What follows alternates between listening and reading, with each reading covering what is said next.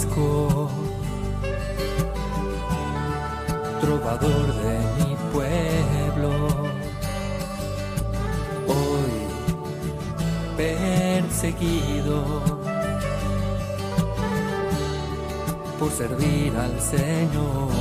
Comienza Francisco y Clara, Camino de Misericordia, un programa dirigido por Fray Juan José Rodríguez.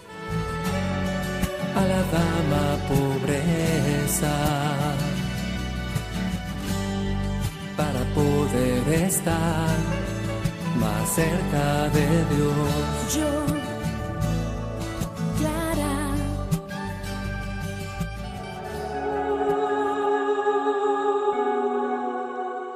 Jesús nos enseña a instaurar el bien y a derribar el mal. Todo un reto para la fraternidad que lo sigue.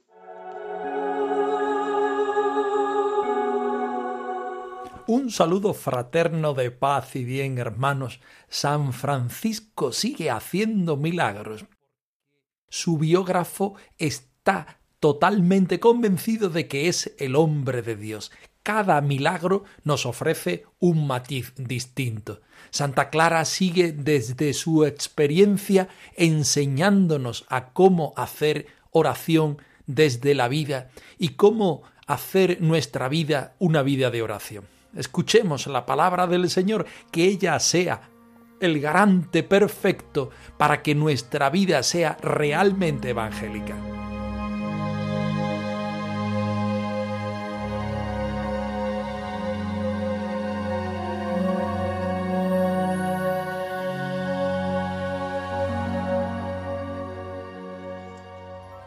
Del Evangelio según San Marcos.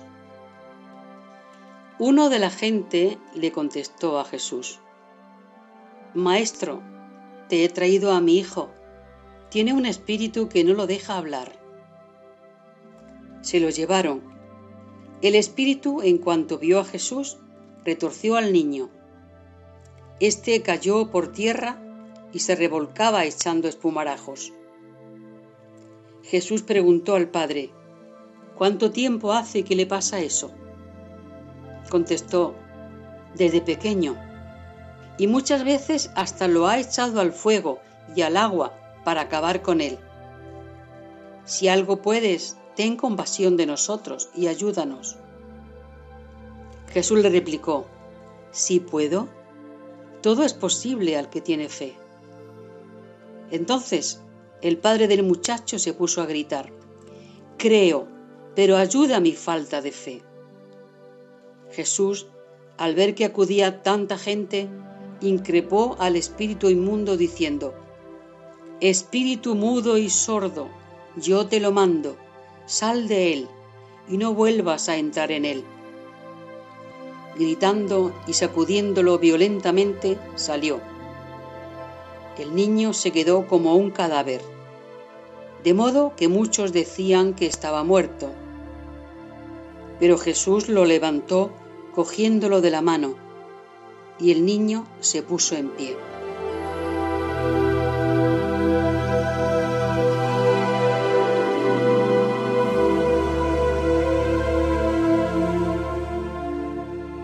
Nos encontramos en el Evangelio de San Lucas, en el capítulo 9, este hombre que tiene fe en Jesús se acerca a él para pedirle con fe que haga un milagro a su hijo.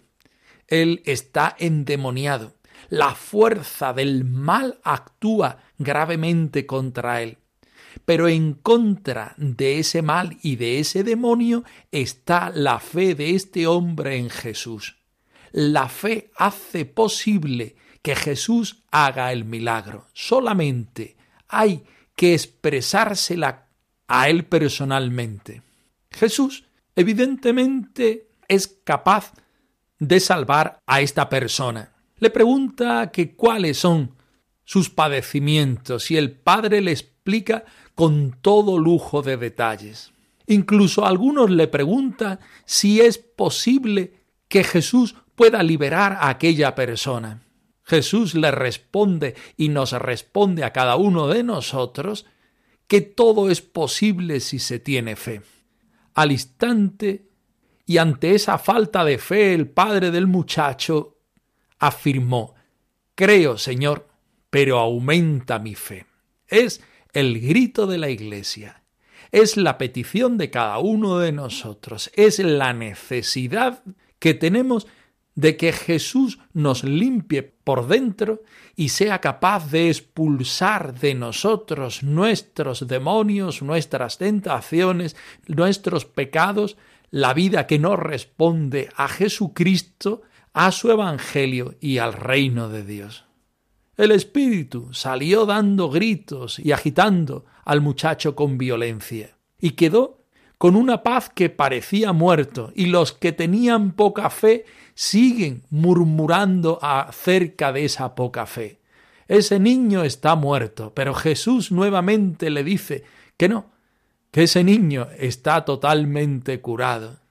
Este signo nos invita, como el resto, a tener fe en Jesús. Este signo nos muestra a aquel hombre que pone ante la presencia del Señor lo más preciado que es su Hijo. Este episodio nos muestra que las fuerzas del mal son bastante aparatosas, pero que Jesucristo tiene el poder de desterrar el mal, el pecado y las tinieblas de este mundo. Solamente hace falta que tengamos fe. Aquí la enseñanza y aquí nuestra propia vida. Aquí está el testimonio de Jesucristo y aquí también se nos muestra la vida de San Francisco.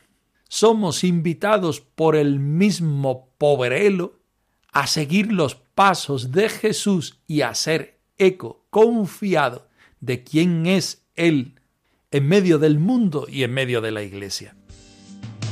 Creo, pero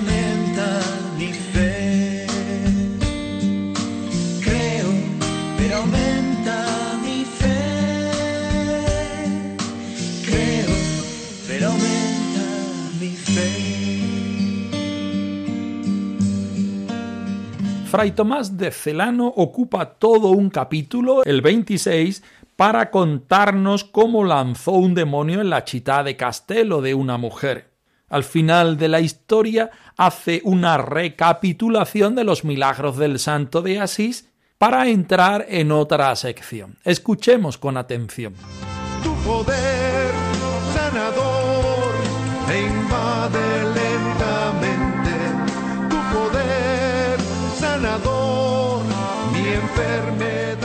Había una mujer poseída del demonio. Estando el Beatísimo Padre Francisco en esta ciudad, llevaron a una mujer a la casa donde se hospedaba el santo. La mujer estaba fuera y, como suelen hacerlo los espíritus inmundos, rompió en un rechinar de dientes y con rostro feroz comenzó a dar gritos de espanto. Muchos hombres y mujeres de la ciudad que habían acudido suplicaron a San Francisco en favor de aquella mujer, pues, al mismo tiempo que el maligno la atormentaba, a ellos los asustaba con sus alaridos. El Santo Padre envió entonces a un hermano que estaba con él a fin de comprobar si era el demonio o un engaño mujeril. En cuanto lo vio ella, comenzó a mofarse, sabiendo que no era San Francisco. El Padre Santo había quedado dentro en oración. Una vez terminada ésta, salió fuera. No pudo la mujer soportar su virtud y comenzó a estremecerse y a revolcarse por el suelo. San Francisco la llamó así, diciéndole, En virtud de la obediencia, te mando, inmundo espíritu, que salgas de ella. Al momento la dejó, sin ocasionarle mal alguno, y dándose a la fuga de muy mal talante. Gracias sean dadas a Dios omnipotente, que obra todo en todos. Mas, como nos hemos propuesto exponer no los milagros que, sí reflejan la santidad, no la construyen, sino más bien la excelencia de su vida y su forma sincerísima de comportamiento, narraremos las obras de eterna salvación, omitiendo los milagros que son muy numerosos.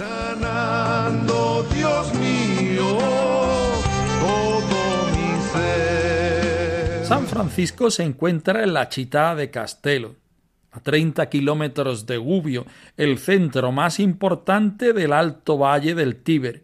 Se encuentra en el camino más cómodo y directo para ir a Santa María de los Ángeles. Por eso Francisco pasó por esta ciudad muchas veces. Se encontraba allí una mujer poseída de un demonio. Y estando el Beatísimo Padre San Francisco en esta ciudad, aprovechan para llevarle esta mujer. Ella estaba fuera de sí, y como suelen hacerlo los espíritus inmundos, rompió en un rechinar de dientes y con rostro feroz comenzó a dar gritos de espanto. Todos estos signos, lo mismo que en el Evangelio, nos muestran la calidad del mal de esta mujer. La calidad y la cantidad, podríamos decir, por los muchos adjetivos y explicaciones que ambos autores nos muestran acerca del mal que poseen dichas personas. Suplican a San Francisco que opere en favor de aquella mujer, pues al mismo tiempo que el maligno la atormentaba, a ellos les asustaba con tales alaridos. El Santo Padre envió entonces a un hermano que estaba con él a fin de comprobar si era el demonio o un engaño de aquella mujer. San Francisco quiere asegurarse de no perder el tiempo, de que aquello sea una catequesis, que aquello sea un encuentro con el Señor. En cuanto lo vio ella, comenzó a mofarse, sabiendo que no era San Francisco. El Padre Santo había quedado dentro en oración. Muy importante, este dato que no se nos debe olvidar. San Francisco se pone siempre en oración delante del Señor, porque no es el que hace el signo, es el Señor el que hace el signo, y todo nos resulta una catequesis, una enseñanza a nosotros para entrar más fácilmente en la voluntad del Señor y sentir más rápidamente los efectos de la enseñanza que produce en nosotros. No pudo la mujer soportar su virtud y comenzó a estremecerse y a revolcarse por el suelo. El mal está en contra del bien y ya sabemos por otros pasajes que siempre hay una obediencia del mal al bien, porque el mal sabe que tiene menos poder que el bien. Por otra parte, también sabemos por los otros episodios que ante estas ocasiones y necesidades las personas han de presentarse con fe en el Señor, presentada por la mediación del Padre San Francisco.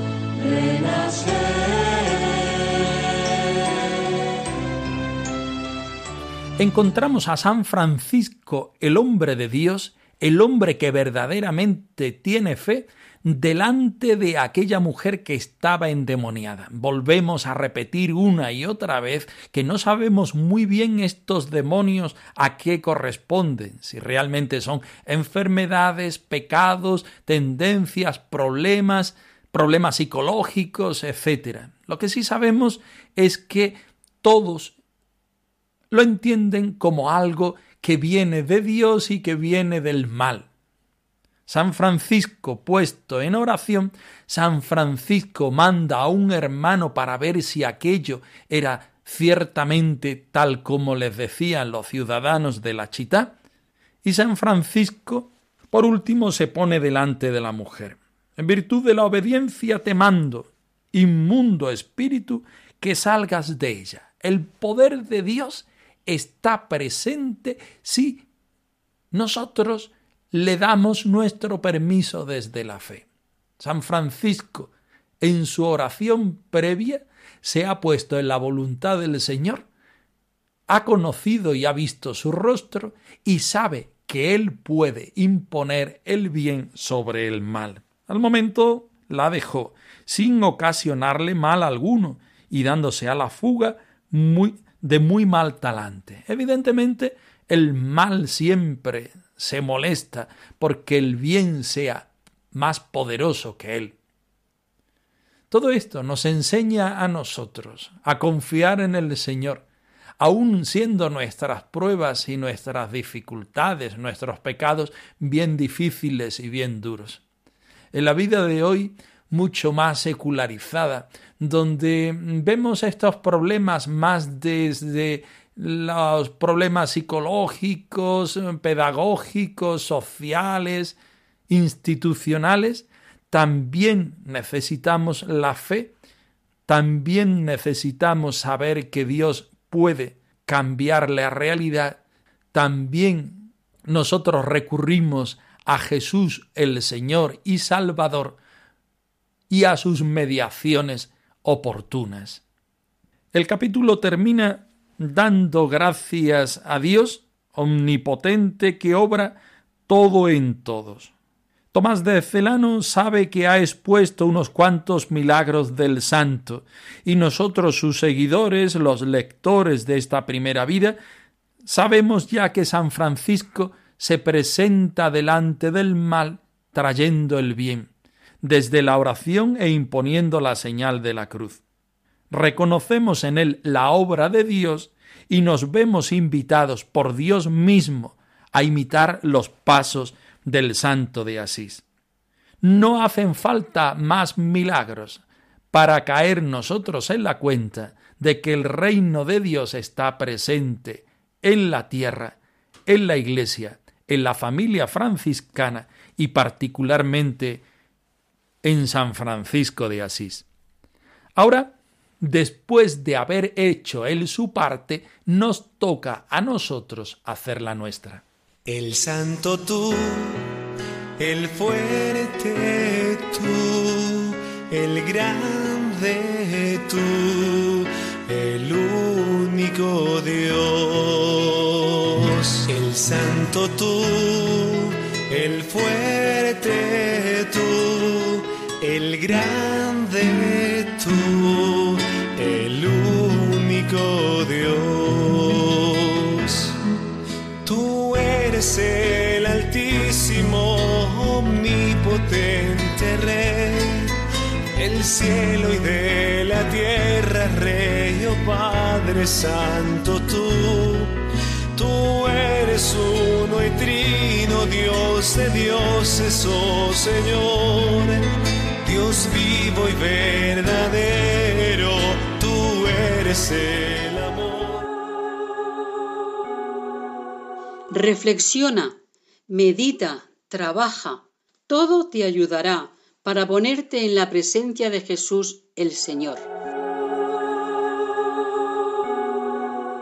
Maestra Clara de Oración se titula el capítulo 12 de la biografía Me llamo Clara de Asís. La santa nos está mostrando aquellas características que tiene la oración desde su experiencia y cómo nos puede ayudar la vivencia de estos aspectos para hacer una oración de mayor calidad. Hoy particularmente nos habla del trabajo, como aquella ayuda también para que nuestra oración se haga vida. Por supuesto, del silencio y de evitar charlas ociosas. Escuchemos el texto. trabajar por el Señor, creyendo en su palabra y en su amor. Quiero así cantar y orar y ocupado siempre estar en la viña del Señor. Has de trabajar, ya que la oración no nos evita ningún quehacer diario. Pero trabaja sin perderte en el activismo, que con el tiempo te resecaría el alma. Trabaja de forma que te permita disponer de un tiempo real para cultivar la espiritualidad y mantener viva la amistad con Dios. Durante el trabajo, procura avivar el fuego del amor mediante el ejercicio continuado de la oración. Dios no nos aparta del compromiso. Te sugiero no comportarte como vanos charlatanes que piensan que tienen algo que decir siempre en todo y por todo. Mejor reflexiona, medita. Que tu palabra surja del interior, procurando expresar brevemente la abundancia del pensamiento. La sobriedad en el hablar te ayudará a descubrir lo esencial y a comunicar la experiencia de Dios. No prives tampoco a los demás de tu palabra afable. La palabra que nace del amor es creadora de amistad y de lazos fraternos. Creyendo en su palabra y en su amor.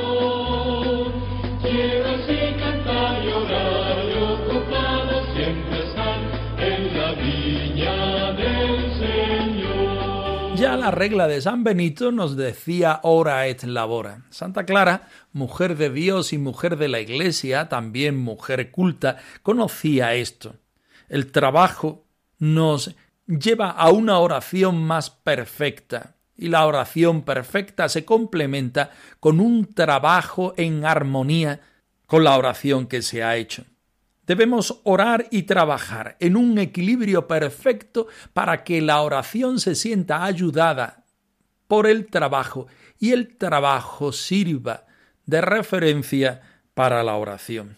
Debemos evitar el activismo, pero también debemos evitar aquella holgazanería que lejos de ser un vacar en las realidades del Señor no separan de él.